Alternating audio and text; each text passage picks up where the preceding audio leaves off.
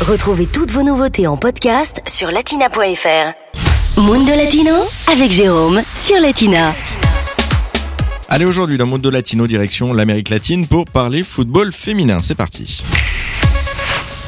On poursuit notre voyage en Amérique latine entamé vendredi en compagnie de Melina Boetti, cofondatrice de Little Miss Soccer. La semaine dernière, Melina nous dressait justement un état des lieux du football féminin en Amérique latine. Une situation disparate selon les pays entre professionnalisation au Mexique, loisirs au Pérou ou encore quelque chose de toléré en Argentine.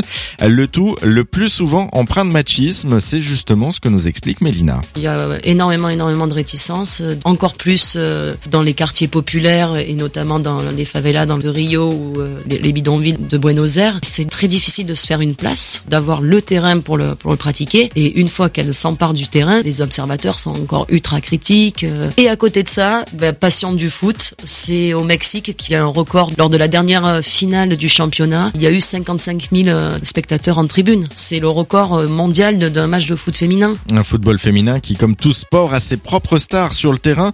il y en a une qui sort particulièrement du lot, une certaine Martha. Quel que soit le pays. Euh, Martha, c'est la reine, mais cinq fois Ballon d'Or. Elle a joué sur tous les continents. Martha, c'est une icône parce qu'en fait, au démarrage, euh, tout le monde lui prêtait une technique de garçon. Sauf qu'aujourd'hui, on peut plus le dire parce que la technique de garçon, ça, venait de son côté brésilienne, de son côté euh, football champagne, de ses gris-gris. Donc ça a fasciné. Donc elle a réussi à attirer des gens qui étaient contre la, la, pratique féminine du football. Elle a réussi à les fédérer parce que c'est vrai que balle au pied, c'est une esthète. C'est la Zinedine Zidane du football féminin. Et Martha, elle est connue, hein, et surtout reconnue partout en Amérique latine en marquant sur penalty son 17e but en Coupe du Monde le 18 juin dernier face à l'Italie. Vous vous en souvenez peut-être.